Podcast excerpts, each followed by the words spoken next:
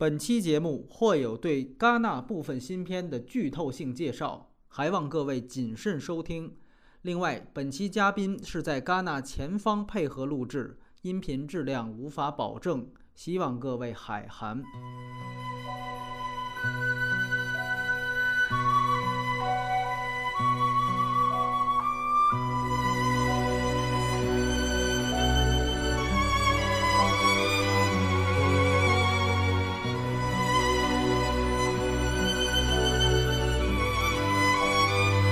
大家好，欢迎收听反派影评，我是波米，我是秦晚。那今天大家可以听到一个新鲜的声音，而且这个声音非常重要。这个声音是来自于大洋彼岸的法国戛纳。我们这期的节目呢是做第六十九届戛纳国际电影节。当然了，很多朋友可能知道，呃，我虽然前两年去了，但是今年我没有去。那么这期节目如果还是我一个人说那，肯定是没有什么合法性的。所以我们今天请到了一个非常重要的嘉宾，然后也是我很好的一个朋友秦小婉。我们有着六个小时的时差，他也是刚刚结束了戛纳的工作。我们在录这期节目的时候，实际上正是戛纳电影节颁奖后的不到二十四个小时。对于我们来说，还是刚刚新鲜出炉的一个颁奖名单。当然。秦晚他们可能在前方会觉得，哎，争议会比较大。但是呢，可能听众对于戛纳这一届的情况还不太了解。我我先想问问一个问题啊，问秦晚，前两年你也去了，我也去了，你个人觉得比去年和前年的戛纳，今年的戛纳有什么不一样的地方吗？或者有什么特别的感受？简单几句话就行。嗯。今年的戛纳其实一个很重要的一个特点就是没有了华语片，没有任何一个单元都没有华语片入围，所以其实对于记者的工作来说，就是应该说是既既觉得轻松，但是又觉得很难办，因为就会觉得可能很多国内的国内的网友他可能并不一定关注那些。呃，欧美的电影，或者是甚至是其他小国家的一些艺术片，但是华语片可能会相对好一点。但是现在的情况就是没有华语片，所以对于媒体来说，他们报道的方向都会觉得有一些为难。对，哎，这个我真的还忘了做一件很重要的事情，就是介绍一下这个秦晚在戛纳的身份啊，他是呃非常有名的一位电影记者。那个已经这你是已经是你连续第五年去戛纳了，对不对？嗯，对对对，我不知道在前几期的什么风向标的戛纳节目里，我没有说过这事儿。就是戛纳的这个等级制度是非常严格的，呃，应该说，如果你除非资格特别老，然后你做的成绩特别好，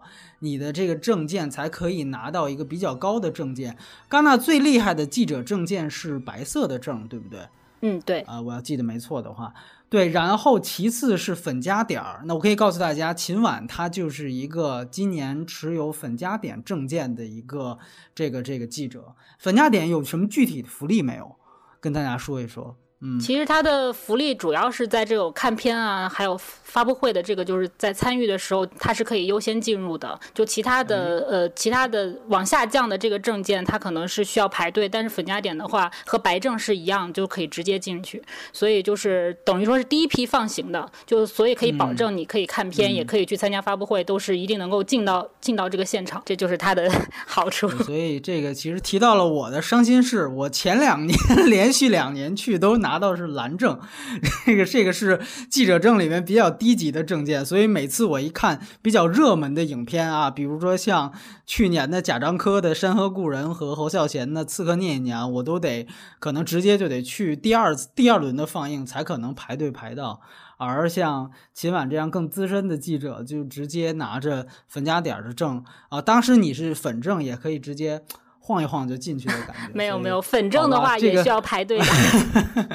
你太客气了。我们把目光放到今年呢，刚才其实秦晚提到了一个非常重要的信息，就是今年的华语是一个零入围的情况。那其实这个也特别有意思。我记得之前也在公众号里面推送过一篇文章，就说这一届是二十四年以来第一次没有任何华语片和华人。哪怕是这个，就是我们指的狭义的华人，是大陆、香港和台湾的华人，呃，有身份的去有官方身份的去参加呃戛纳电影节，所以这个其实。再往前追溯，就是九十年代才发生过这样的事情。也有人问说，哎，可能前两年啊也有听说过，比如说前年的戛纳就是有《荒蛮故事》的那一届戛纳电影节，哎，好像主竞赛也没有华语片啊，这个怎么能来二十四年都没有呢？这里就跟大家说一下，就是。这个这一次的华语零入围是除了主竞赛，不仅仅是主竞赛没有，就是连任何戛纳的其他单元，这秦晚应该比我清楚。呃，比如说像二单元的这个一种关注，包括像这个平行单元，什么影评人周啊，什么导演双周啊，哪怕是非竞赛展映，通通都没有。华语片对，包括短片单元也没有。对，而且呢，就是还有几届是虽然没有华语片，但是呢，会有一些这个华人的评委，对吧？会担当这个呃这个主竞赛的评委。比如说前一段有一年，我记得是杜琪峰和这个徐克当时的妻子是男生，嗯，对他们就曾经是有一年是评审团里有这样两位华人。这个也非常不容易，所以那一届虽然好像也是一个华语电影没有，但是起码有华人来决定最后大奖的归属。但是今年连华人的评委也没有，所以这个时候可能会平生一个疑问啊，尤其是在后方的朋友，大家会问：哎，可是我看今年。我们天天如果关注一些电影的号的话，还是被会被戛纳刷屏，对吧？不是挺多的这个中国明星，尤其是中国女星，都去了戛纳吗？那么 这个原因是什么？其实就是去年应该是王思聪发明的一个词儿，就是“坦星”，是吧？他们跟戛纳的官方一点关系都没有，所以这其实是呃挺有意思的一个现象。我不知道今年的坦星。比去年和前年是呃更猛烈了呢，还是差不多，还是有什么新的现象啊？就是关于“坦星”这个词，其实。就我我们其实如果正式的来说的话，其实不太好意思，就是把人家都称为坦星那人家可能也有自己的渠道去拿到这个邀请函。就是走上红毯的话，一般就分为几种吧，一般就是可能是有官方的组委会邀请的一些大牌的明星，然后还有一些呃，就是他可能有入围电影的一些明星。那这两种呢，可能今年都没有。然后呢，呃，像一些他们的官方的主赞主赞助商，他有一些代言人，或者说他也可以邀请一些这种他他跟他合作的艺人过去。去，这也是一种就是走走上红毯的方式。那今年其实可能有一些，有一些就甚至他不是很有名的电影明星，或者是有的甚至是拍电视剧的，就有一些这样的演员，他可能也去了。而且事先可能他，比如他没有联系媒体，媒体也不知道。然后那天开幕的时候，其实看到好几个都还觉得很惊讶，就比较诧异，是吧？啊，对对对，你看这就显出来为什么秦晚的资格比我老。人家就是非常这个呃，能够圆润的去回答问题，保证不得罪任何一方粉丝，不像我天天就就大开大炮啊！我就说吧，这事儿我来背啊。就是你比如说，我听说今年这个是原来演过那个《夏洛特烦恼》里边那个谁来着？是那个演绿茶婊的那个啊？是对，演秋雅的那个，说也是就是不知道是从哪儿弄的这个入入场票，然后就。就走了开幕红毯，是是吧？我要记得没错，对对对，是的。他一开始出来的时候，大家就看到有中国明星，我们的摄影可能都会拍摄拍摄嘛，然后就会发给我们看，就他 他是谁，然后发发到可能就到他的时候，我就真的没有认出来，我当时真的就一下就没有认出来，我说这人是谁啊？然后所以就是特别，后来就大家想起来哦，好像就是那个秋雅，因为可能他比如他的造型跟装束跟他还整形了是吧？呃，那那那那那我不可能那么说，就是就可能就是就是跟他之前的样子有点不像，所以就感觉上嗯。觉得啊，就一开始没有认出来。对，是，对，是什么原因能做到 他跟之前的样子不像呢？这个可能 啊，反正这个在这个电影里头的样子比较就是熟悉吧。可能红上了红毯，毕竟那女明星她肯定就是换了造型或者什么，就一一一时之间没有认出来。对她说一声抱歉。哎，其实呢，就是你不用抱歉，对我们这儿的粉丝都很毒舌的。对，反正我是想说啊，就是总结一下你说法，其实是什么意思？什么叫官方身份？其实就是有作品或者是这个官方邀请担当这个评委，就是你得有正经事儿干的，这个其实算是你呃带着身份来的。比如说在戛纳有很多次亮眼表现的巩俐，她曾经呢。说过一句话，他就说：“我如果没有作品呢，我是不会来戛纳的。”那当然了，他今年自己就把自己打脸了，这是一方面。但另外一方面，他说的这句话代表了一个事儿，就是因为我们都知道红毯只是电影开场前的一部分，无论红毯多么时尚靓丽，它这个属性是不会改变的。所以后面放的这个电影和你有没有关系呢？这个是大家需要扪心自问的一件事情。那如果这里面放映的这十几天的放映电影跟你都没有关系？当然你是坦星，所以这个是一个可以能够严格划分出这个人到底是不是蹭红毯，是不是坦星的一个啊很明确的标准。当然了，刚才是提到了有这个华语片零入围的现象，记住再说一遍，这是二十四年来戛纳电影节头一次，而且呢，如果算上其他两个大型电影节，柏林和威尼斯，这应该也是十八年以来。的唯一一次，也就换句话说，今年是一六年，也就是说，从二十一世纪到现在，这是第一次华人大型的电影节里没有任何存在感，这是第一次。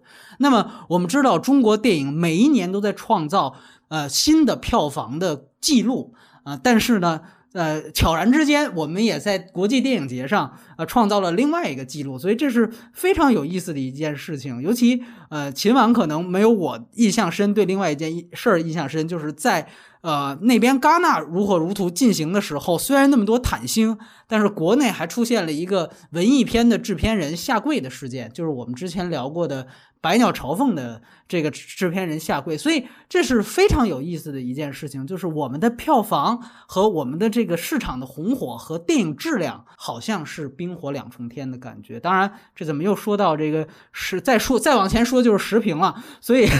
拉回来，我还想问一个具体的细节，就刚才说华语片。大陆、香港、台湾零入围，但是我们知道这一次好像在一些平行单元里面啊，有新加坡的电影，因为我们知道新加坡也是有很多华裔的，有不少片子也是华语片，比如说有一年拿到金马奖的那个《爸妈不在家》，它其实就是新加坡电影。对，呃，这一次的新加坡电影，它是不是也是爸妈不在家的那种，还是说它根本就和华语也？没有太大关系，我记得是一种关注的一个讲狱警的事儿，是吧？对，一种关注入围的那个片子《监狱血警》。叫《监狱血警》，就那个片子和之还有一个唯一一个好像是华人女星参与的一个。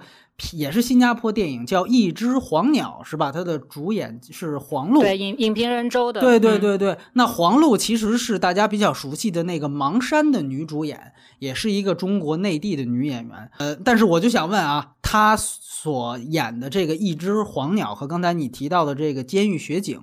呃，究竟是不是华语片？对对对，嗯，都不是华语片，应该呃，这个《监狱雪景》它这个。导演他其实是个华人，他是一个应他是新加坡，但是他应该是一个华裔。然后他吴俊峰，他叫吴俊峰。然后他之前拍过一个电影叫《沙城》，然后那个电影是一个华语片，就是他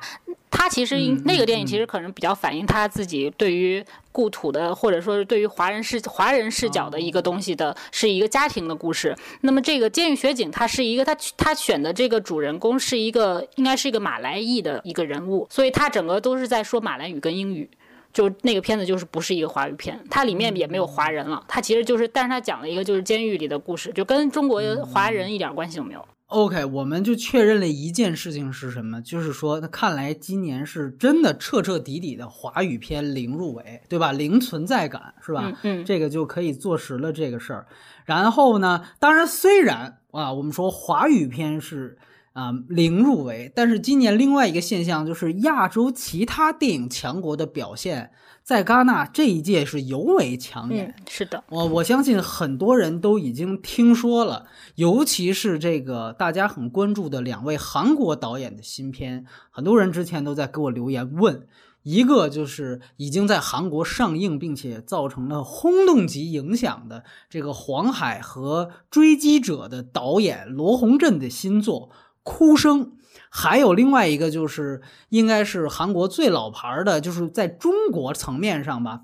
中国影迷第一批爱认识的。形成有中国影迷的韩国导演朴赞玉的新片《小姐》，呃，所以呢，我我也特别好奇，好多人还问我说：“哎，你赶紧聊聊这两个片子。”你说，我哪儿看去，对吧？我没去戛纳，所以，但是你们既然问了，今天这不是找来了在前方看过这两部片子的，所以赶紧谈呐。而且我听说秦岚你还踩了这两个导演是吧？我们先一分别来说啊，先聊聊这个罗洪镇。哎，这个哭声大概是个什么情况？当然有关键信息，你还是留一手，别剧透的太彻底，给我们点念想。对 对对对对，好，聊聊哭声。就是大家都知道，这个戛纳的电影就是就尤其竞赛片，它还是文艺片为主嘛，会稍微沉闷一点，就是或者说它它的这种观赏度来说，肯定是不如商业片那么好看的。所以在在这个在这种观赏的这种。穿插之中，当然我们看到哭声的时候会觉得尤为好看，因为就是它其实应该算是一个类型商业类型片的这种，就算是一个惊悚片的一个一个类型。然后它其实是惊悚恐怖吗？对惊悚恐怖非常恐怖，非常恐怖。我的惊吓的承受能力比较低，但是但是我觉得其实可能对于女生啊，或者是嗯一般的观众，还是属于一个非常恐怖的一个电影。它不仅是说它有一些血腥的场面、暴力的场面，还有就是那种很很吓人的这种呃恶魔的这种造型啊，这种场面。它其实还有一种就是心理的恐怖，就是说你不知道到底谁是人谁是鬼的时候，就是。到底谁是那个恶魔的时候，那个那个也是一种第二层的恐怖嘛？所以它其实它是一个挺走极致的这种电影，而且是它我我自己认为它是挺一黑到底的这种，就它到结结局结尾它也是就非常的邪恶，嗯，所以我不敢剧透了，就是大家可以去看一下。对，啊，你这基本上就我这样，我问你两个问题啊，就是一个你分别回答，一个是。你觉得比之前他之前的追击者和黄海怎么样？就量化成分数的话，你觉得是不是他最好的作品？我觉得可以打个平手吧，因为其实我对于黄海追击者的跟哪部打平手啊？黄海跟追击者对我来说就是一样，就是也都是打平手，就他基本上他这个水准就是在这个这个这个这个上面。一个四星到五星的一个一个级别，对。哎，你大家听到四星到五星，那换算成对对对分数的话，其实就是八分左右，是吧？是这样的一个水平。嗯。那还有一个就是韩媒也好，这个中国也不知道是不是去韩国的一些粉丝反馈来的意见是说，这个电影甚至呃超越或者说起码追平了这个韩国。很多人心中的韩国历史最佳影片《杀人回忆》，呃，你觉得这个评价是不是过誉？我觉得。我觉得你说过誉的话，还这个还是大家自己去判断吧。我觉得可能没有超越，我自己认为应该是不会没有没有超越，因为《杀人回忆》对大家的这种影响就是印象太深刻了。这也这也是一个印象分的事情，就是一个一个更早的电影，你很早的时候它作为一个经典的时候去看的时候的一个印象，跟这个一个新片来说，因为我觉得从这个比如说观赏性来说，观赏角度来说，它的这种呃观赏的。看到能看到东西的这个密集度来说，可能哭声会更加强。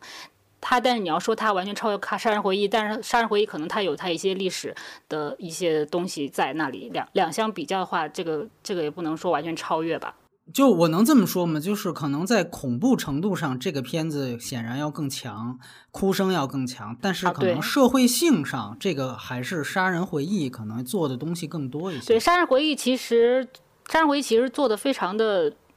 它非常的硬，就非常的过硬。但是《哭声》这个电影，它其实它有一些，它都是隐喻，是需要你自己去猜测的，或者是猜想性的，就它不是很确定的。就是你也可以，你你怎么理解都可以的，都这样。但《杀人回忆》可能就是大家。也都很了解的话，就知道他他确定他是讲什么，很确定的一个一个东西。OK，行，这个是哭声，大家听到了。而且我这里还要说一句，因为我记得秦晚在你的这个采访稿里面写了，哭声已经有中国的发行商把这个片子买走了，是这样对吧？是是是是，他好像他能接受中国嗯媒体采访，可能也是跟他有发行商的关系有关。但是但是我一嗯直都不太，我我我不太理解为什么会买这样的电影，因为好像发行嗯商那边也是觉得不太确定能不能上映，因为我们从尺度来哦看，这个电影是不可能上映的。就对于中国大陆的这个尺哦度来说，你觉得删减之后能上映吗？删不可能不可能删减，没法删减。就跟死侍那种片子似的，是吧？就是 浑身 G 点。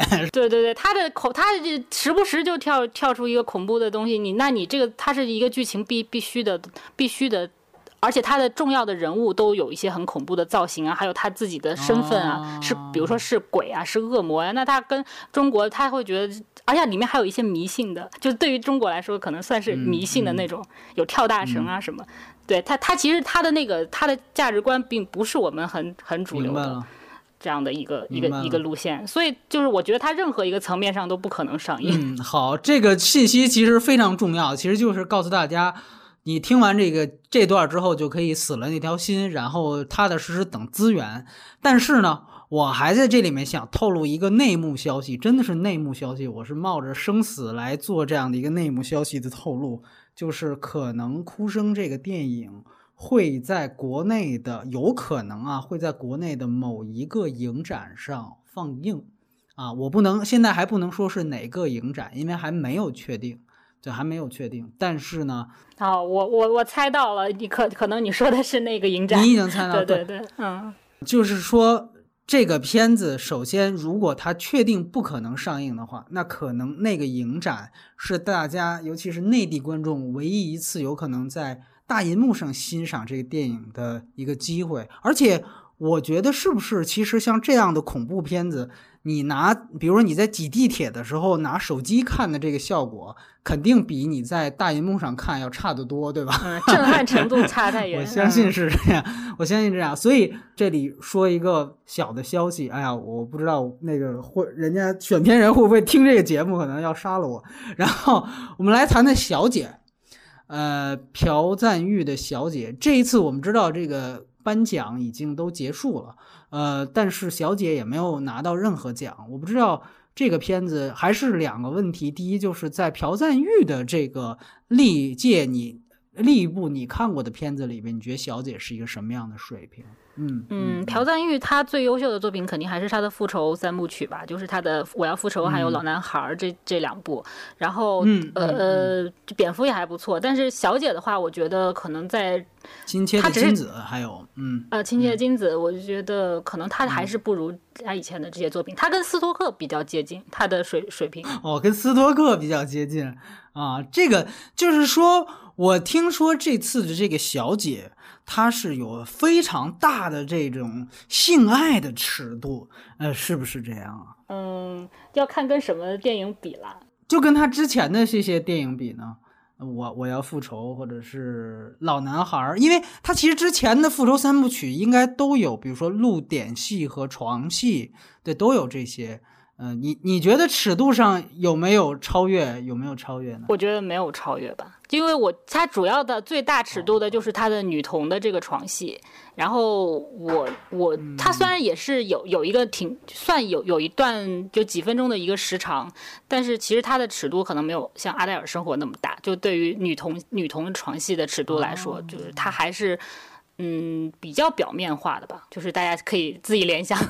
嗯，那你觉得他在这次戛纳的这个片子里面算是什么水平？包括和哭声比，你更喜欢哪个？你觉得哪个更好？这样我应该可能更喜欢哭声吧，就哭声可能它的这个内涵会更丰富一些，而且就是给你的观影的这种感受会更强烈一些。当然，小姐其实也非常好看，小姐她的呃她的优点还是在就是朴赞玉的这种技术层面，这她的这个比如她的摄影啊，她的这个服化道啊，她的呃就是整个观赏观赏性非常的非常的漂亮，他的摄摄影她的那个构图依然就是跟他过去的那些作品一样，就是这个是这个是我会给他一个相对高分的一个最重要的地方，但是在他的那个情节、他的内涵的表达，或者说跟他以前的作品相比的话，可能还是差一些。嗯嗯，对，其实我这里也要补充一下，就是如果呃对这两位导演的作品不太了解的话，大家也可以赶紧在这两个电影出资源或者是某影展上映之前啊，赶紧要补补课。其实罗洪镇的课比较好补，因为他完成的长篇电影就之前刚才我们提到的两部《追击者》和《黄海》。对，《追击者》跟《黄海》，其实我个人觉得是有点像，因为也是他所谓的什么追击二部曲、三部曲的那样一个风格嘛。虽然故事没有太大的联系。我个人觉得有点像那个，就是杜琪峰的那个《黑社会一二》的那个优缺点。我不是说形式和内容像，我是说那个优缺点像，就是典型的是第一部更完整，就是追击者更完整，然后剧本的纯熟度更高，整个电影的完成度也更高。但是呢，就是第二部显然的野心要比第一部大得多，然后呢，也出现了一部分失控的情况。所以呢，就是也不能算失控，就是说它的掌控力和纯熟度就没有第一部那么大了。但是你又明显看到第二部是完全比第一部的野心要大。你尤其你听这个“黄海”这个词，它实际上那个电影讲的是整个东北亚的政治格局，通过那样一个小小的一个这个好像是一个呃黑帮的黑吃黑的这么一个事件。但是它体现的实际上是一个地缘政治的事儿。那个电影的这野心真的是近来韩国电影，别看都犯罪片都这么都挺好的，但是我觉得这个野心也是凤毛麟角的。所以这两部电影我还真的觉得挺难取舍。但是这次听前方的人，包括刚才秦晚说，我觉得哭声，哎，发现又走了另外一条新的道路，去走恐怖片的道路了。我倒是真的特别期待。对，你要说到他的这个格局跟野心的话，其实哭声的野心也是。非常大，它其实可能包括于对于日本日本这个国家这个民族的一些理解啊什么，但是但是在采访的时候，导演不愿意讲，就是他不愿意去主动的去分析这件事情，但是其实你可以在电影里面看出来。就是他的一一些态度，还有他有一些轨迹，他给观众故意去呈现一些东西，把你往一条路上引，但实际上他又会给你一个新的结果。就是他在这个里面有很多叙事的轨迹，其实也可以，这这也是他这个观赏性的一部分。所以哭声真的是很还是很推荐。好，既然刚才今晚说到了。对于日本的事儿，我们也聊聊这日本电影啊。这次其实日本也是比较抢戏，虽然主竞赛一个没选上，但是在二三单元里面，这个存在感还是挺强的，起码数量上好像还不错。呃，其中比较受关注的是两个电影，一个是《海街日记》的导演市之愈合的新片儿，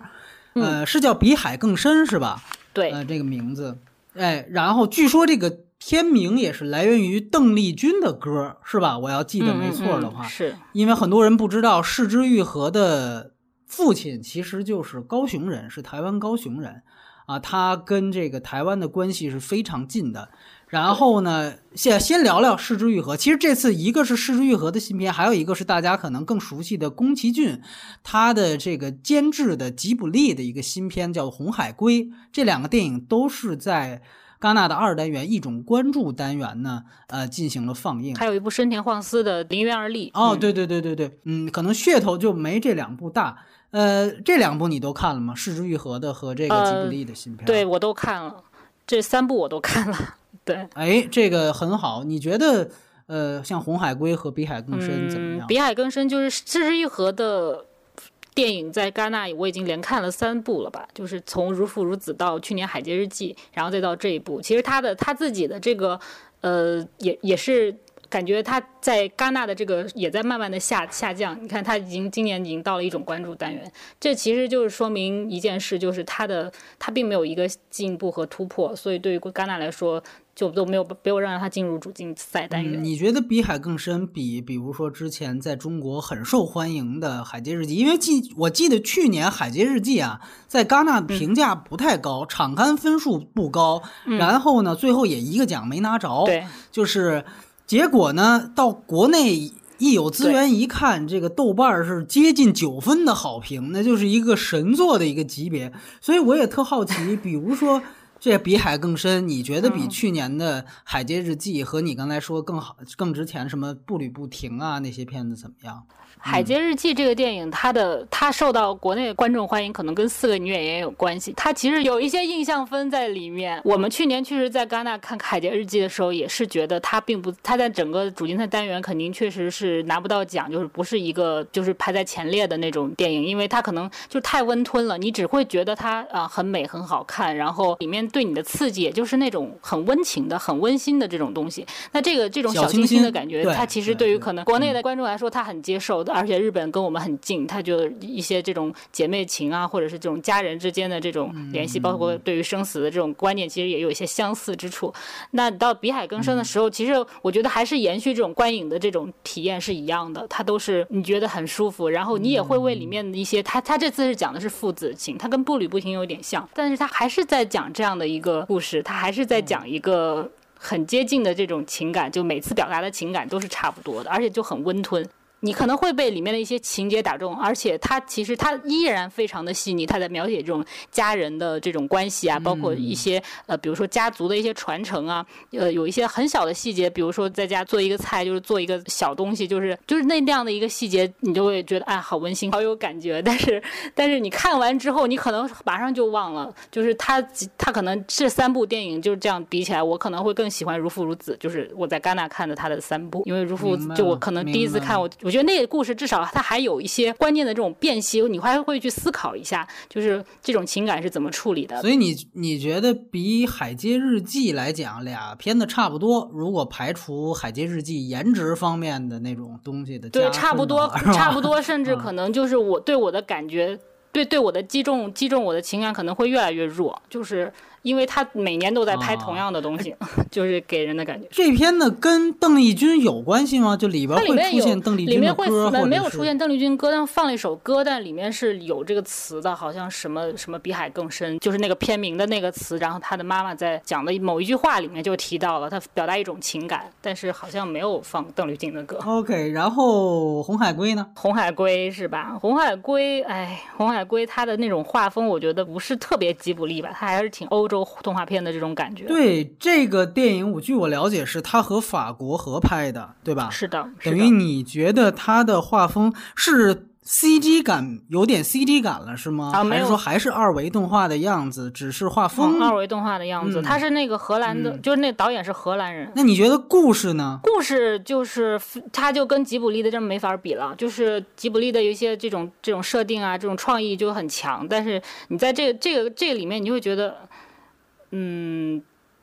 太简单了，就是太太太简，就是说大家会觉得它可能是一种返璞归真的美吧。但是它就是你从故剧情啊，你要谈剧情啊、设定啊，它就是非常简单的一个东西，它就是给你呈现一种美。啊，讲讲的其实是种是一种回归原始生活的一种状态。懂了，懂了，没法比，所以大家就不要期待了。然后再简单问问 这个，呃，一次别离导演的新作。这时候又说到伊朗电影了啊，很多人好像对伊朗电影特别的感兴趣，觉得这是可以打中国很多拿审查制度当遮羞布的导演，觉得因为有审查，所以拍不出好电影。我们就拿伊朗电影举反例，呃，好像举的例子经常就是一次别离。这次我们知道他的新作叫《推销员》，呃，不仅是最后时刻压哨入围了戛纳主竞赛，而且也是最后在颁奖名单里边唯一一个拿奖超过一个的这样的一部电影。他不仅是拿到了影帝，对吧？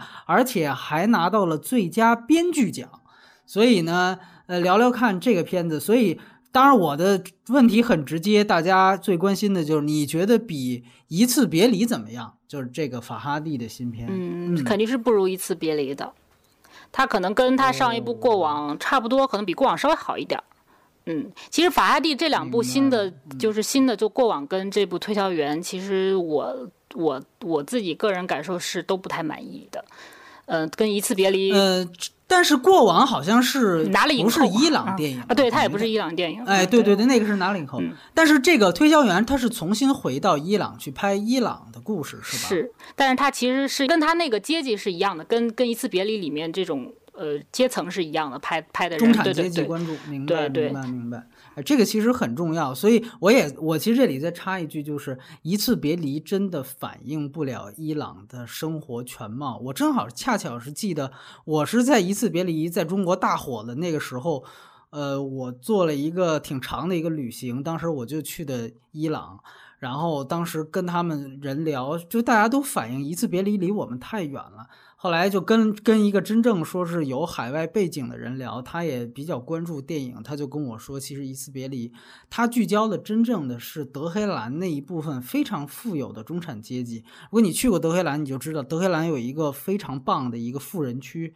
那个富人区真的特别特别漂亮。那其实他们关注的是这批人，就是你担心自己是不是要去移民。这种有这样担忧的人，那你想想，对位到中国，那应该也是挺有钱的。就是我到底要不要去移民到美国？我到底要不要？只是说，只要我下了一句决定，我就能走，我也有钱走。那这样的人，他一定是非常非常富有的。而伊朗，呃，这样的人其实并不是太多。所以我觉得，这个拿一次别离概括伊朗电影，和拿之前阿巴斯的一些实验风格很强电影。概括伊朗电影都是一种国际偏见，这种国际偏见其实很像我们之前第五代红遍欧欧洲三大影展的时候那种西方人对我们的刻板印象，就是觉得，哎。这个大红灯笼高高挂，这就是中国，是吧？这个一个都不能少，这就是中国。但其实，呃，中国那个时候是不是这样呢？呃，大家也都心知肚明。所以说，这种刻板印象，当有一天换到其他国家的时候，其实我们好像也某种程度上成了当年对于我们刻板的那些西方观众一样。当然，这个是延展话题了，还是得拉回到这个。哎，对，据说这一次这个菲律宾的这个。女演员都拿了戛纳影后了，是有这么一回事儿，是吧？就是让我觉得很崩溃。就是菲律宾不仅仅出拳王啊，完了现在连影后都出了。这个尤其是打那些中国那些一二三四五六七八九线的女星，就是我们的女星在那儿没有任何有官方身份的这个怒刷存在感，什么秋雅呀，什么这个那个的，结果。菲律宾 拿了个影后，那是什么情况？我知道他的导演是曼多萨，据说是戛纳也是亲儿子之一，是吧？介绍一下那个电影啊。嗯，曼多萨的这个罗莎妈妈，她其实还还是挺回归到她以前那种，呃。脏乱差的环境啊，一个底层的人民的这种 呃过得过得比较苦哈哈、脏兮兮的生活，然后他们遇到了这个警戒黑警戒黑幕、警戒腐败，这警察要为难他们，然后他们一家人就去要把要把自己要把这个就是要把父母给救出来，就是他等于一家人有是父亲母亲，然后是两个儿子一个女儿这样。两哦，两个儿子，两个女儿，对，主要是主要是其中一个大女儿啊，这样一共他们几个人就全家一起就是努力做一件事，就是一个很集中的一个故事，它是那么那么一个东西，对他其实看看下来的这个这个整个看还是很好看的啊，但是就是对于对于曼多萨自己自己相相比较来说，可能也没有太大的冲击力，就是这样的，他其实也一般。他这个。叫罗莎妈妈，最后拿影后的是不是就是这个妈妈？对，妈妈的这个角就是 Rosa，听这意思。对对对对，她演的就是 Rosa。哎，我因为我们知道这个亚洲人在这二十年拿影后，我想起来的就是这个演密阳的韩国的女演员全度妍和这个演清洁的这个张曼玉。对，你觉得相比那两次表演？这个是一个什么呃，张曼玉和全度妍是吧？我觉得这这个这次这个贾克林乔斯他的呃他的争议点在于他我们以我们一开始都会以为这个叫既然叫罗莎妈妈这个电影的名字，那可能它是以这个女性这个母亲为主主线的，嗯但实际上不是。我们看的时候发现，其实是一家人一起在，其实是一个就是一每个人。都有一些戏份的这种群戏的这种感觉，然后妈妈的这个角色，她其实不是一个。呃，最核心的东西，它可能是算一个其中的主心骨，但是它不是一个核心的角色，所以这这个时候是有争议的。对于他这个角色，就是以这个角色来拿影后，因为我们看过其他的一些电影，就是这次入围主竞赛其他一些竞赛片里面有一些女演员其实是更突出一些，比比这个演比这个演员。其实，嗯，你想起说这个曼多萨的事儿，我还真的遇到过一个菲律宾的学生，就在戛纳的时候，我这好像没有跟任何人说过这事儿。当时是一四年的时候。呃，那个时候小婉应该也在，但是当时是结束之后，我当时直接就去巴黎去看法网去了，然后我坐了一个夜班火车。当时我在夜班火车上，因为我当时比较屌丝，我买的是硬座票，就坐一晚上那种。然后坐在我旁边的就是一个菲律宾的女孩，对，然后那个她是啊。呃，我那时候才知道，原来还有这个学生卡这么回事儿。他是在巴黎学电影，然后呢，通过他学校的关系，对对对，他们有一个学呃，在戛纳是可以看电影的，就是他们一个学生卡，好像也是白色的，我记得。没错没错，但是那个白色的那个等级就差的特别多。他就跟我说，那个能看的电影的，就是范围特别的少，而且呢还特别贵，我忘了是。二百欧还是多少钱，就非常昂贵。然后呢，因为当时你坐火车嘛，没得干，然后就就跟他聊天然后就聊我，因为菲律宾嘛，我就只知道曼多萨，所以跟他聊，发现其实菲律宾人对于他，反正他个人来讲，就觉得曼多萨像刚才小婉总结的点很。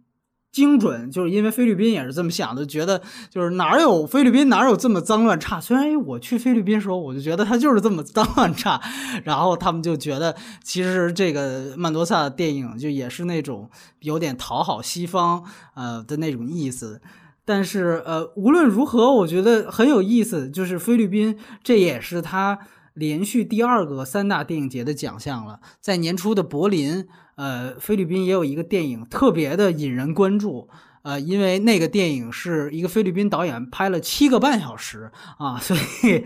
最后在柏林也给了菲律宾的那个七个半小时的电影一个评审团奖。所以这么说起来，这个今年的菲律宾电影在戛纳还有在整个欧洲大电影节表现都非常抢眼，所以也是。挺让人尴尬的一件事，什么时候他们成了一个很很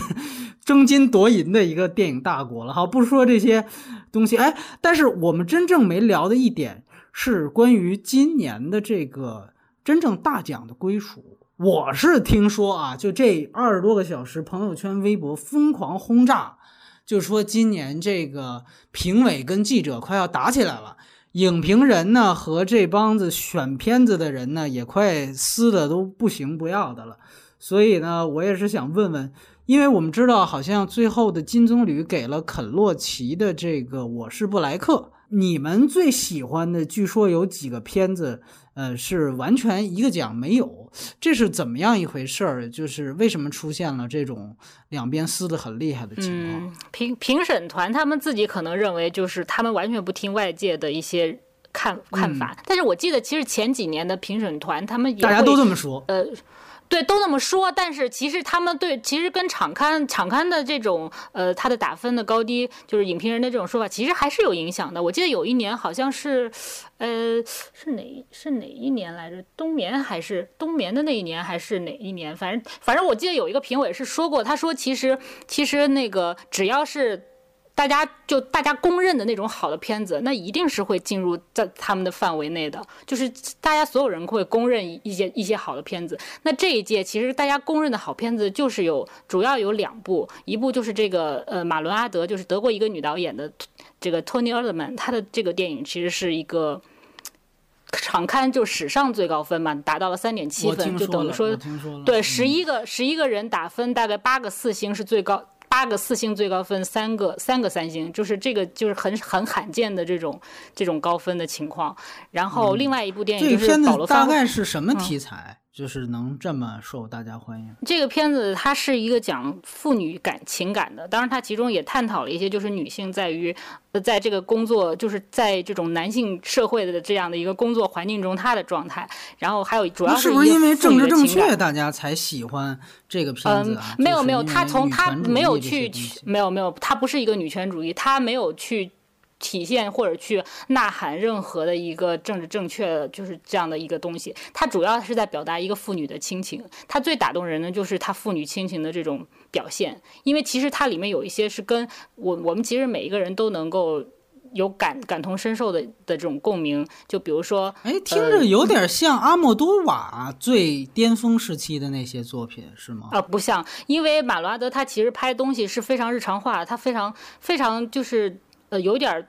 呃有点像呃怎么说呢，就是完全是。以生活化的形式去展现这些情节，但是它的戏剧张力又是在里面里面这样子藏着，就你你会被吸引看下去。然后你会非常有有笑有泪的这么一个电影，它是非常好看的。明白？你这么一说呢，我就完全 get 不到这个电影是什么样的，因为我找不到任何一个坐标系。但我觉得也挺好的，它不属于任何一类，你也没办法把它归到比如说两天一夜那种片子里去，对吧？啊，不是，然后它也不是阿莫多瓦的片子，所以你看。多有意思，就是可能他真正能自成一派。对你刚才提到最高分，然后另外一个你刚才想说的电影是不是保罗范霍文的他？对，保罗范霍文的他这个电影，他其实我们一开始都会认为它是一个商业类型片嘛，因为把范霍文他以前也也有一些这样的好莱坞的这种作品，然而且他是放在最后一天。对。呃，保罗·范霍文是《本能》的导演，大家应该听说过《本能》那个电影啊。如果没听说的话，这节目你就可以不用往下听了啊。《本能》你怎么能没听说呢？对，《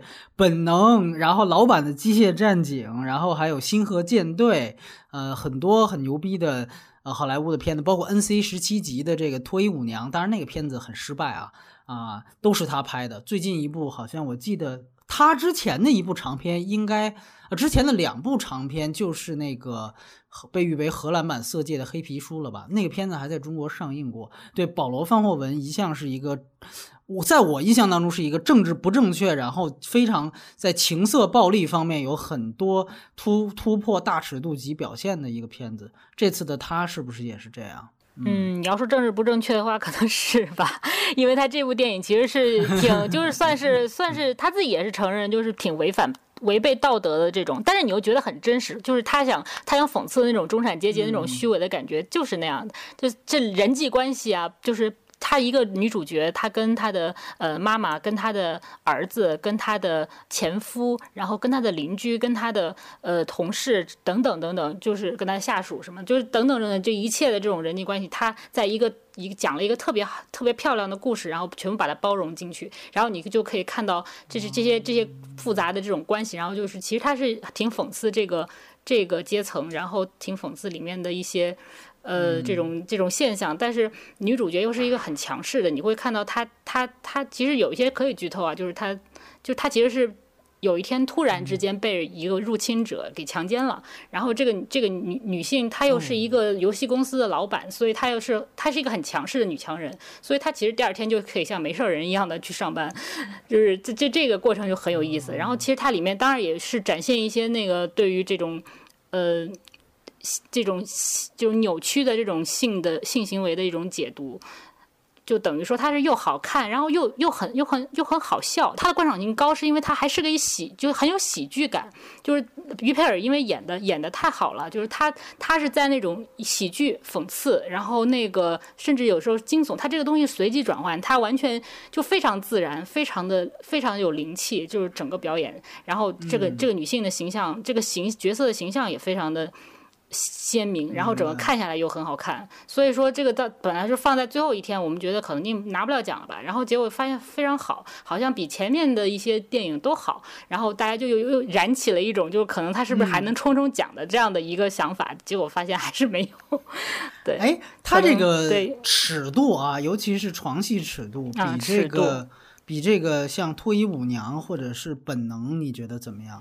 嗯，床戏尺度。不是很大，就于佩尔他呃，大家比较熟悉的话，就是他他也是就是不怕，对他不怕他不怕不怕漏点的嘛，就他确实也还还会还是会漏点，但是就是嗯也也有一些这种呃性爱的戏份，但是也没有那么大，因为我觉得范霍文他年纪也大了吧，就是他他可能也不会拍就是太对太极端，但是他表现的这个东西他是闷在里面的，是闷骚型的这种，他还是有一些还是有一些展现，嗯。闷骚型的本能是吧？就这种感觉。瞎总结，瞎总结都没看片子就瞎总结。反正大家可以去期待一下啊！我这么说其实都是给这些片子吊一下胃口。我个人是挺期待的，所以说你说的这个事儿，而且于佩尔，我给大家介绍一下，这个是应该是当世这个呃唯一一个好像是拿过双圈三大电影节大满贯的人，就是他好像每一个电影节，就是威尼斯、柏林和。戛纳都至少拿过两次影后，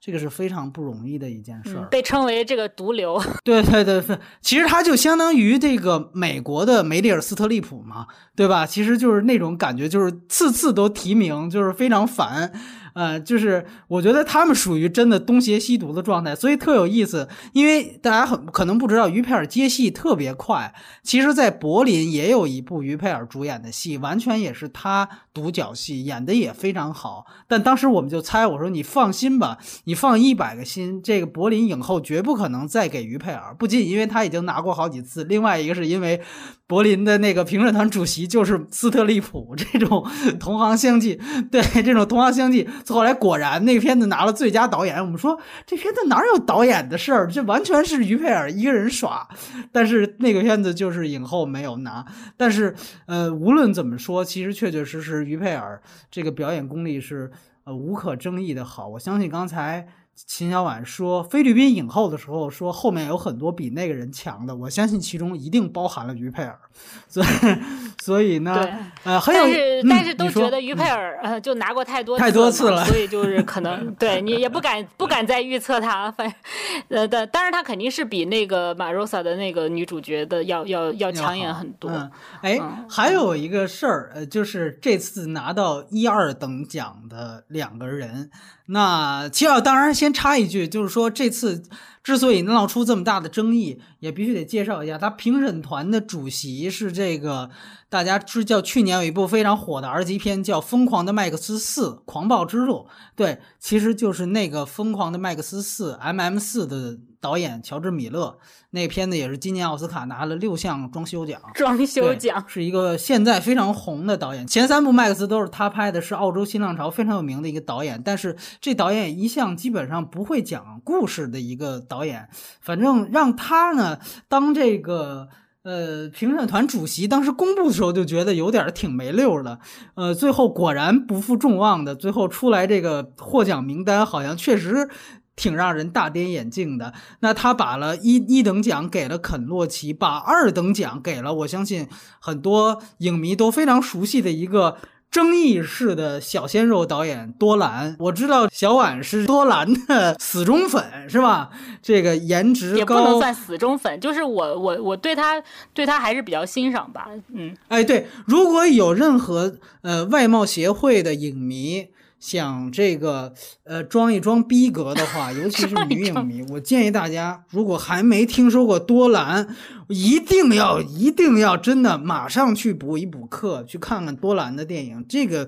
这个，如果你的这个这个导演层级还停留在什么诺兰的级别上啊，我建议你赶紧换换菜。这个多兰现在真的是在。呃，这个资深影迷界，尤其文艺女青年这一个界是非常红的。我知道他另外一个外号，算是国内很多反多兰的人对他的一个贬称，叫加拿大郭敬明。呃，小婉是非常非常不满意这个称号的，是吧？来介绍一下这次郭不是这个多兰的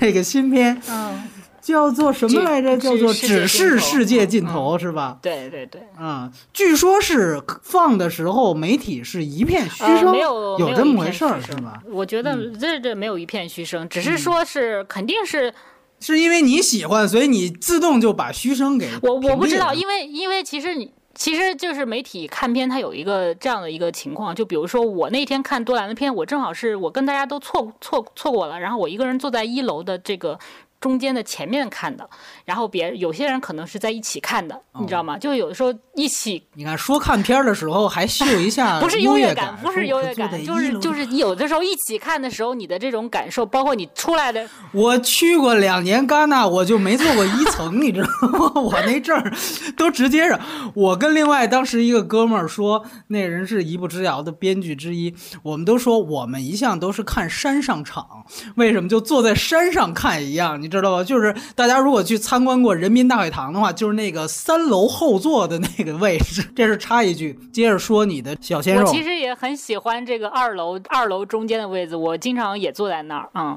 我这次就是因为是一个人坐，然后一个人坐的时候，就我反正周周围也没有认识的人，然后我看的时候就会比较投入一些，然后也不会出来的时候就立刻被别人影响，因为其实有一些呃人他们看就一一排人一起看，然后看完之后可能出来一说，哎哎好烂，就只要有一个人说好烂，然后大家就不敢就就是就是你就是你大家会会趋同趋同在一个。一个评价评价的体系上，很容易有点不是，嗯，也不能叫垄断，就是一个互相影响，互相影响。但是大家自己自己是没有感觉的。其实我自己也也会有，有的时候也会这样。就是我跟别人坐在一起的时候，就看完啊，为什么为什么我觉为什么别人一说烂，我说哎好，好像是有好像是有一点不好的地方，就会影响。嗯，你觉得这次多兰的电影，它呃比之前的那些片子怎么样？比如说杀了我妈妈呀，还有他那个。呃，变宽银幕的那个片子叫什么来着？对我都忘了。妈咪看过，妈咪对，都是各种，要不然是妈宝粉丝多呢，是吗？我其实最喜欢的是他，我最喜欢是他一次就是入围威威尼斯的那部电影，就是《汤姆在农场》。我那那部是我最喜欢他的电影。其实我我。不不，我没有办法去比较，就是说他哪个最好，哪个更好什么的。因为其实我我对多兰欣赏也是在于，我觉得他每部电影都不一样，就是他就是你你你会觉得。哎，这个这个是我没有想到的。他每次给我一个惊喜，就虽然说是这个这个电影，它的格局看起来很小，就是一一也是一家人的事情。有一个有一个作家，他常年离家在外，跟家人都非常的疏离，然后他快要死了，然后想想回来告诉他们自己这个就是快要死的这件事。然后这个时候，这个整个过程就是发发生了一些，就比如他他的哥哥、他的妹妹，还有他的嫂子，还有他妈妈，就是他们他们这几个人在。在在家里发生的就是，其实就是几个小时之之之内的一个一个故事。这次好像是大牌特别多，对对对，是他大牌最多的一。对他可能下一步会更多。暮光女是吧？没有暮光女，没有暮光女，是戈迪亚，玛亮玛亮戈迪亚是演那个嫂子啊。然后这个男主角是加斯帕德尤利尔，他之前演过《圣罗兰传》，就是他也是一个法国一个法国帅哥，嗯，他也经常入围电影节。然后还有他的那个雷亚塞杜演的是他妹妹。啊，还有那个他的哥哥是吧？啊，没有劳模姐，你弄错了，他这是他下一个电影，这这是他下，应该是他的下一个电影。对，下一个电影他牌更大，这个电影就下个电影还是英文片嘛，这个还是一个法语片，他找的就是这几个人还是法国人，就是一个雷亚塞杜，一个文森特卡索，还有马良戈迪亚，然后演妈妈的是那个呃娜塔莉贝伊啊，然后那个男主角是尤利尔，就是他这个还是一个法国的阵容啊，但是就是我我个人是觉得这个片子我我是还是挺。喜欢的，虽然是我在看的过程中，我就能想象到他能得到多大的差评。其实后来我也发现，确实是如此。就是看完之后，大家就是好多人都不喜欢这个电影，因为他也是像多兰以前的电影一样，他有一个他比较喜欢吵架，就是可能比较聒噪，然后就是他一直在啪啪啪啪啪啪吵架，然后，呃，就是他有些有有的人他的观影就会被影响，就觉得嗯，他们其实在说一些无无意义的话，就是。其实就是生活里面，就大家你来我往的一些吵架的那种句子，他的台词肯定不是很精致的。然后他其实就是说一些那种，怎么说呢？一些废话，就很多是这种状态。他其实呈现的是一种，他其实呈现就是这这种人人在这样的一个环境当中。他他所遇到的这个事情就是这么真实的，这不需要有特别就复杂的言语。我问个，我再问个俗的问题吧。我今天其实就是一个俗人串场。哎，这个你喜欢多兰，是不是因为他也是一个颜值高的小颜值？或者换换句话说，他要是一个，比如说长得跟王晶似的那么一个猪头肉的形象，你还会就喜欢他吗？就是我我会喜欢这个导演的电影，我可能不会对这个导演本人有什么感觉，就可能会是这样，因为很多时候你你也不会去关关心这导演怎么怎么样，但是多兰可能他因为他有一这样的一个外形和他的这种呃同性恋的身份，就是会被人关注的这个点在他的身上，但是我我我个人觉得，其实为什么很多人对于多兰有一些。偏见，呃，有一些差评，其实他还是有一些偏见在里面。就你，他天然会觉得啊，一个长得帅的，然后同性恋的，然后他可能拍一些这样的题材，而且他有时候玩的玩的比较疯，他也不不太不太在在意你的想法，有时候还挺张扬，还挺嘚瑟，啊，那他他就有，我记得有一个有一个朋友，他他也是经常去戛纳，然后他他说他讨厌多兰的原因，就是因为他在那个呃后后期字幕，就是上字幕的那个字幕里面，有有有很多很多的小项目都写的多兰，就是他自己会给自己搞好多那个名目上去啊，觉得这个人特别讨厌，特别嘚瑟，就是就是有这样的。我明白了，你这么一说，我就知道为什么大家说他是这个加拿大郭敬明了。你记得郭敬明的《小时代》就是。原著郭敬明，然后剧本编辑、剪辑，什么制片、导演，我的那个是那个确实是，但是他可能还有一些，就比如什么服装、服装什么，凡是是是一个那种比较小的这种 title，他也会他也会署名在上面，然后就会觉得这个人啊，好好好好好讨厌啊，就就 好多人就会这样，好好讨厌啊，就是 一就是你这其实还是一点有一点偏见吧，就是他人他人家就想命名自己的电自己的作品有什么错呢？我觉得。也没有什么问题啊，就算郭敬明这么做，他也没有错啊，他确实是他的，又是他的原著，又是他，又是他的改编的，对吧？那他怎么这这两年就不自己演了？可能这些这些的演员已经够他这样使用，然后他觉得也没有必要自己再去上去了。就包括其实你特期待他作为一个小鲜肉。嗯，还是能够露出颜值嘛？我当然会期待他自己演了，肯定还是有会会有这样这种这种，我觉得也无可厚非的，就是他有有自既然有有颜值就用呗，就是没有，我觉得没有什么可说的。嗯，但是就是他自他既然不不演，肯定是他觉得这些这些演员就够够用了，而且这样他可能自己掌控起来也会更好一些，更更更加更加集中一些。其实他这次他自己就认为这是他最好的一个电影，但很多人可能都不这么认为。很多人顶顶多也是就被他的处女作惊艳一下，但是后面就觉得他太嘚瑟了，然后就会对他的呃评价就越来越低。但是，但是我觉得这个电影还是跟他之前对比他相呃比他过去的作品，他是你是能看到他的用心的，就是他的这种影像的影像的风格，它非常的强烈，它全部就可能是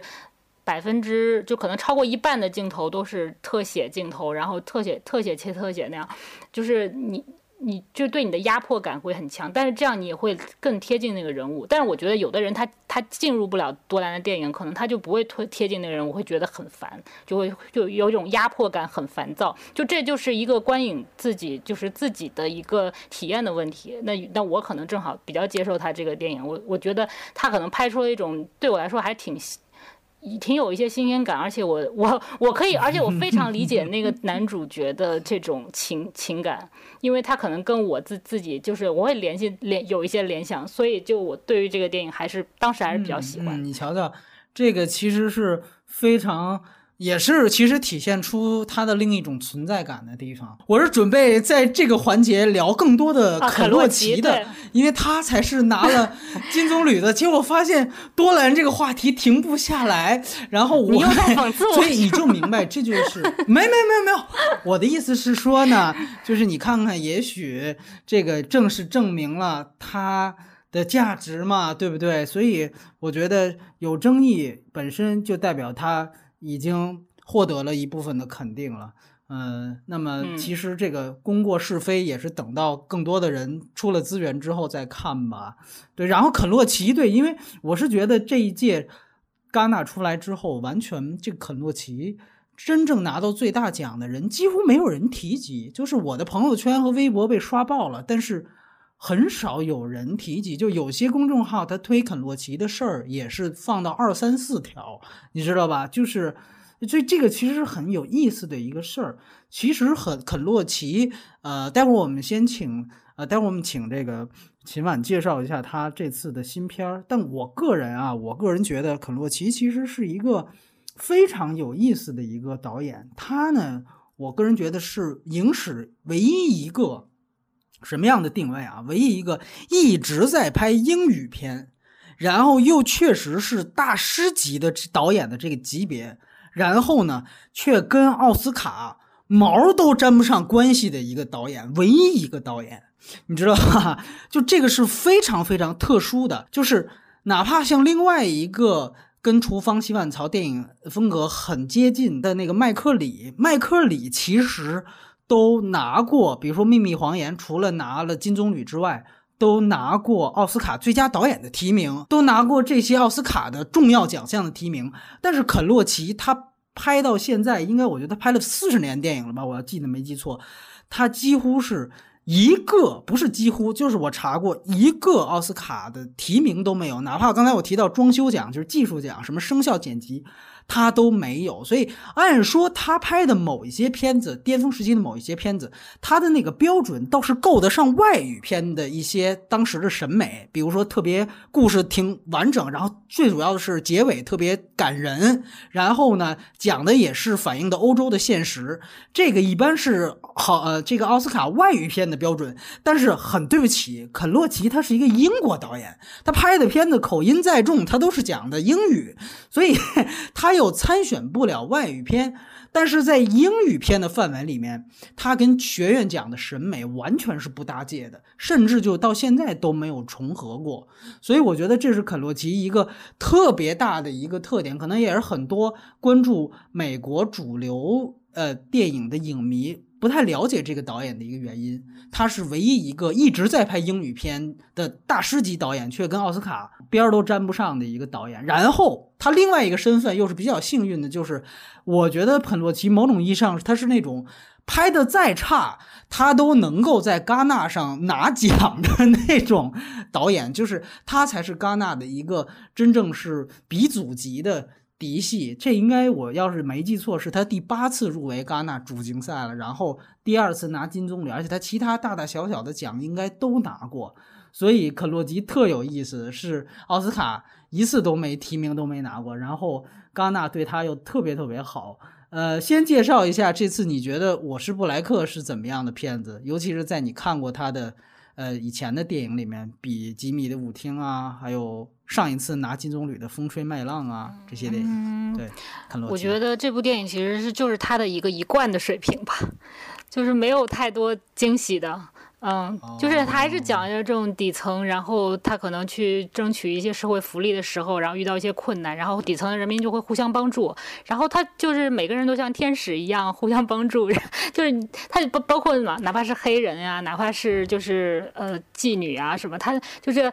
就是所有特别的左翼，特别的左翼的这个，就是老派的左翼的那种感觉，就是还是跟他以前的这些作品。左翼，我翻译一下，其实还是欧洲共产党的那 那种思思维角度。呃，这次你被删哭了吗？这个呃，我我哭了一两次吧，还是因为我还挺喜欢他那个女主角的那个那那部分的戏份，就是那个那个女演员其实也演得很好，就是我还挺喜欢那个女演员的这种表演，就是但我当时也提过，就是能不能可可不可能拿影后，但是但你看这个这个这这这也是其中之一，就是他他其实真的是演的很自然，然后他里面的这种，他其实你都知道他在煽情，就是你你你可以你知道他这个是这。到这到这个情节点，干干就是拍这样的东西是为了煽情，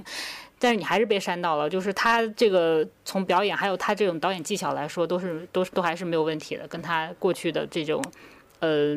这种一是他一贯的水平。但是你要说，因为我们这对于肯罗奇这种这种熟悉的来说，就会觉得你你还在拍这样的东西，呃。为什么还要拿奖呢？就是或或就是重复自己，对对，你拍的几可能十部电影都有五五六部都差不多。我听说这次就是非竞赛的那个伍迪·艾伦的片子也遭遇的是相同的评价，就是咖啡公社就也觉得他是在重复自己，然后没什么新意，没什么突破。但是它是一个展映，它是一个展映。我我觉得一个展映就是它可能对于来说就是伍迪·艾伦影迷的一个。福利一个礼物也一样，他那么大年纪了，他每年还能拍一个这样的。肯洛奇年龄也不小了嘛，对吧？是是是，我就说，但肯洛奇这个是来竞赛的呀，但是肯洛奇是来竞赛的呀，就是你这个评判就不一样了。你你伍迪·艾伦如果他那个电影来竞赛，我们也不会觉得他会拿奖，或者是就是分数很高什么也不会。就是肯洛奇的话，就就是也是同样的道理。但既然来竞赛的话，那就你得放在整个竞赛片的体系来看，哪个片子是有突破的，哪个片子是更让人震撼的。那那可能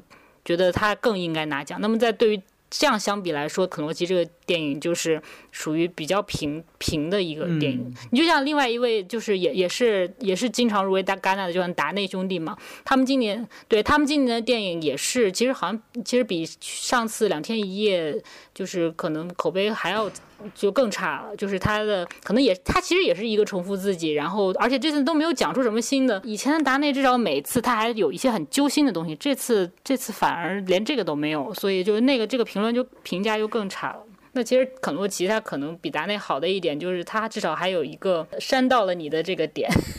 所以就是有些人还是喜欢。其实对肯洛奇，我觉得没错，我觉得其实可以向不了解他的影迷。推荐一下，就他的片子并不闷。有人一觉得老进戛纳，然后奥斯卡没拿过任何提名，是不是这导演又特别实验、特别闷？其实绝对不是，他的每一部电影最后都可以删到大多数人，都是剧情片，都是故事片，都有一个很完整的故事。然后呢，就很有意思的一点就是说，因为肯洛奇啊之前的这个《风吹麦浪》，当时的这个评委会主席是王家卫。这也是戛纳六十九年历史上至今唯一一次华人导演当这个不是不仅仅是导演，就华人电影人当这个评委会的主席，非常不容易的一件事儿。但是那一届，如果小婉还有印象的话，当时王家卫也是被疯狂吐槽啊，也是被疯狂吐槽，这个就觉得这是当时推出来就说《风吹麦浪》是史上最烂的一届金棕榈，就是这样说的。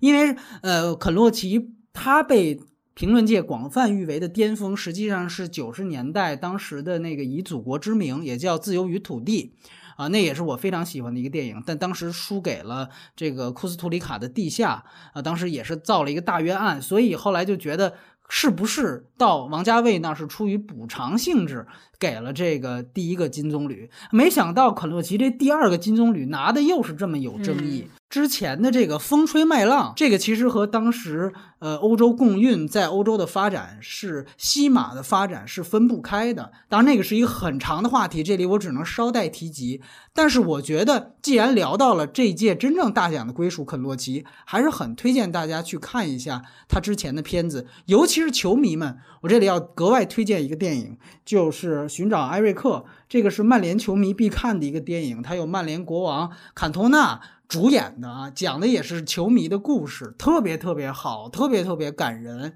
然后也特别特别好看。对于球迷来说，大家一定会喜欢那个电影。艾瑞克就是坎通纳嘛，还有另外一个片子，就刚才提及的《自由与土地》，那个片子也非常好，尤其对于你了解西马，尤其是就是欧洲共运史、共产党运动史在欧洲的这个发展和最后的灭亡，是非常非常重要的一个电影。可能我相信很多哪怕又红又专的小赵们都可能嗯不太会了解那那样一段历史。其实肯洛奇，哎呀，应该是你知道当代的安东尼奥尼。我刚想到，他其实应该也被咱们中宣部邀过来拍几个片子才对啊。希望冬奥会的时候把他叫过来。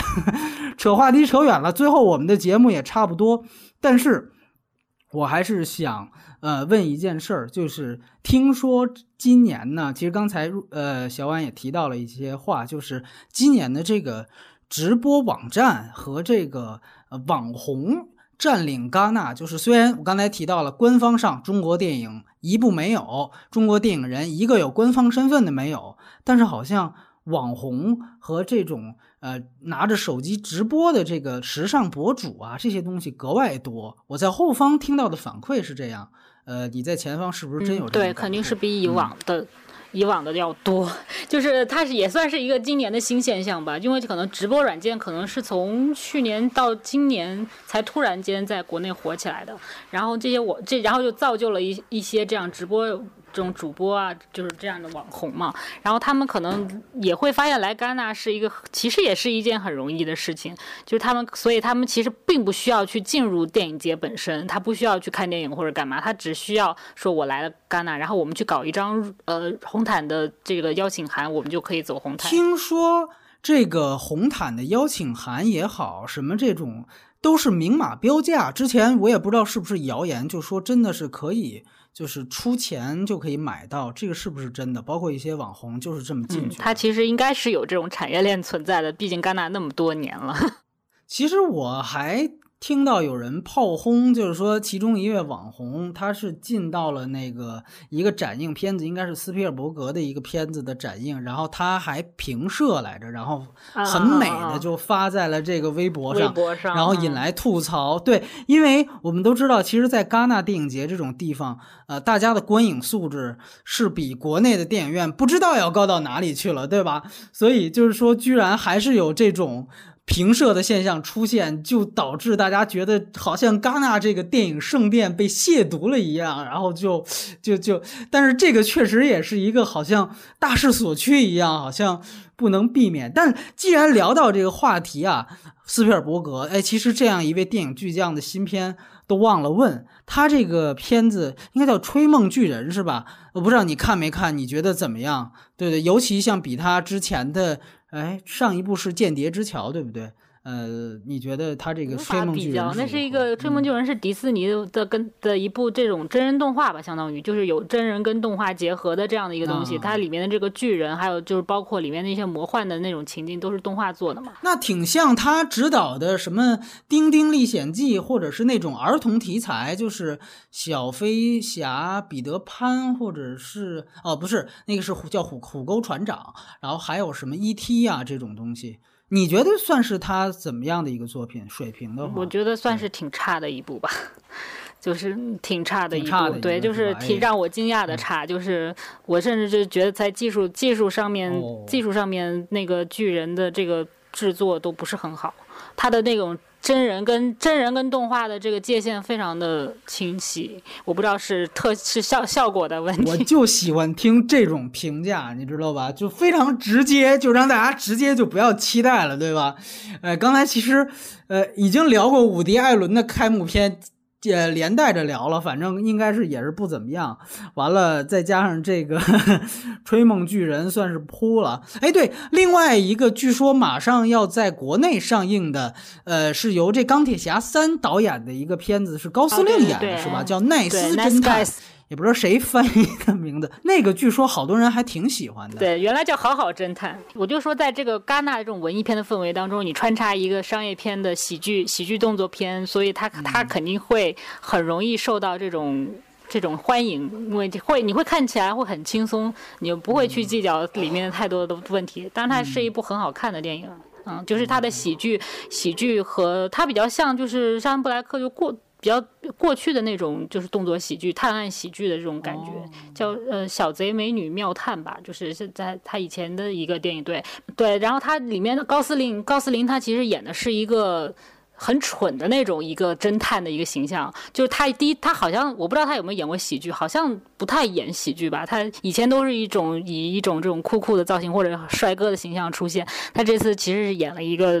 比较。比较蠢蠢的、蠢萌的那种一个侦探，然后他其实还挺抢戏，会比罗素克劳会更更受欢迎。我觉得到时候大家看了就就会就会知道，很有意思。然后对，最后其实想问问你，呃，如果让你个人推荐的话，呃，你想推荐哪个片子？因为其实我们知道，我去了两年戛纳，给我的印象其实最为深刻的是我在前年在戛纳主竞赛看到《荒蛮故事》的那一刻。我相信老听众都知道。当时我说了好多那个片子的话，虽然我们知道那个片子的类型是拿不了奖的，最后也没拿奖，但它其实最后出了资源之后，在无论在北美还是在。呃，国内都受到了非常大的这种赞誉。你觉得今年有没有类似于像《荒蛮故事》那样的一个，就是有点不太符合戛纳传统获奖口味，但是一定是非常好看的那类电影？嗯，如果从好看的角度的话，可能就是它会比较比较好。然后，其实托尼·厄德曼也是这样，也是一部好看的电影。就是如果我们推荐给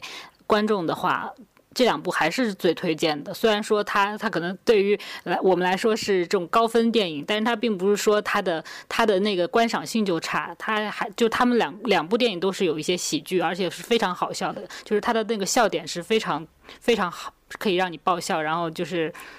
嗯，还挺还挺密集的那种电影，就等于说它其实画技巧于无形嘛，所以这种电影是很是最高明的。它并不并不并不一定说我们非要去挑一个闷片出来喜欢，嗯，所以就推荐给大家，还是推荐这两部吧。但是我我可以我可以强调一下，就是说那个我我我虽然第五我第五年来戛纳，我自己的感受其实就是这些竞赛片，他们对于我的刺激越来越就是可能逐年在递减，就是我在观影的那一刻的这个刺激逐逐年在递减。像我我记得特别清楚，我第一年去戛纳，我当时看的是卡拉克斯那个《神圣车行》哦，那个电影。在啊，在戛纳看，我当时看完就是整个人就兴奋的，就是跟吸了粉一样，出来就在抖。嗯嗯，明白了。对，就是出来了抖，说哇，看这么好看，这么牛逼。然后，然后我就，然后我当时自己自己也觉得说啊，肯定是拿不了奖的，但是好兴奋，好开心，就看了一个这样的电影。但是后来就，就是每年也会有一些这样的好作品，但是就是，但是你的兴奋度就是。不会这这么高了，而且确实没有那么好的了，好像这这两年都会差一些。对，所以比较今年大家每个号称说是大年，但其实是每年都是大年的感觉，是吧？最后你看下来，觉得这个大年的称号也有点名不副实，对，我的兴奋度都在降低。就包括比如蒙吉，蒙吉也是我很喜欢的导演，他上一部这个《山之外》，我也是看的很激动，很喜欢。但这一部他也很不错，但是我会觉得不如以前的。就我我。同同样这些导演的比较，我都会觉得不如他上一次我在戛纳看的那个感觉。这个这个可能是一个个人的 个人体验的问题，所以我会对我对于他的整体评价也就会就会往下降。呃，哎，对我还忘了问，就是有没有去年像那个爱三 D 那种片子，就加斯帕诺爱三 D 那种特别大尺度的那种？呃，可能大家会觉得是。呃，可能没有那么大尺度，但是可能比如说像那个尼古拉斯温丁雷芬的那个《霓虹恶魔》，他啊，对他就是一个视觉系导演嘛，那他就一直就是他可能对于某一些影影迷来说，他一句，这是危险驾驶的导演。对他，他之前一一部入围的是《维生能术》，也是那种视觉系的这种导演，他非常的暴力，然后他他的这种设定都非常的就是扭曲变态这样，呃，然后这个《霓虹恶魔》也是他讲讲的是一个模特圈的事情，但是我虽然他的价值观我不是很喜欢，但是我觉得呃，可能有一部分影迷会非常愿意看。看这样的东西，因为它的它的冲冲击力比较大，然后，嗯，就是在跟这么多的这些跟其他这些导演来说，它还是比较特别的。嗯就是尺度方面，是暴力尺度还是性尺度啊？都有，都有，都有。呃，性尺度不不是很大，它主要是它里面有一些，嗯。算是暴算是暴力吧，有些就是令人比较就是生理不太接受的那种画面，但是它又不够极致，所以这个电影就也也不可能得到特别好的评价。看来我还是要安利一下去年的《爱三 D》，我我忘了在去年的节目里说了，这个很多人好像还没看过是吧？这个但是我觉得其实。如果错过了三 D 版是挺遗憾遗憾的一件事情。其实现在有那种三必须必须得看三 D 版。现在有那种三 D 版片源，如果你家电视跟机器能放三 D 的话，一定要去看三 D 版啊！我的天呐，加斯帕诺，我给大家讲这么一个笑话。其实这个小婉应该也有印象，但是他他应该当时跟我看的不是一场。就是当时我记得去年的时候，呃，我还有两个女同事。然后呢，他们就是平常不是特别爱看电影，然后就是因为听说那个呃《Love 三 D》是特别特别的大尺度，然后呢，其中有一个女同事就去了，就带着拽着另外一个人去了，然后另外一个人说说大概尺度能大到什么样，然后那个 其中一个女同事就说你就看着吧，据说这个就是西方版的那种《金瓶梅》三 D 的效果。然后 俩人就看，因为他俩就坐我旁边，结果第一幕就是应该是一个男的在对着银幕在在这个手淫，然后我就听我旁边用中文说了一句，说大姐这可不是《金瓶梅》三 D 的尺度，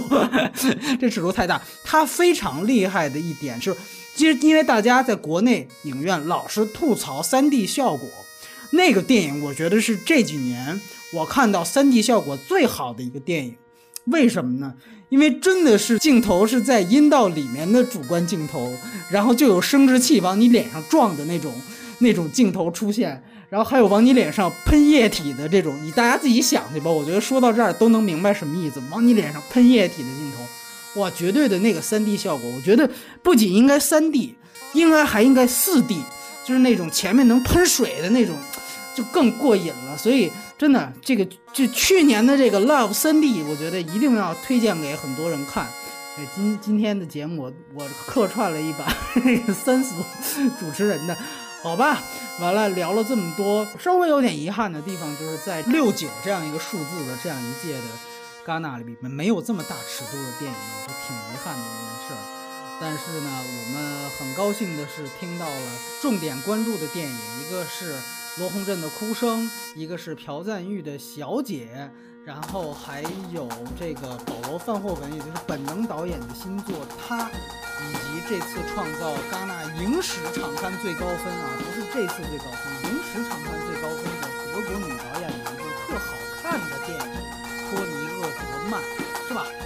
大概就四步。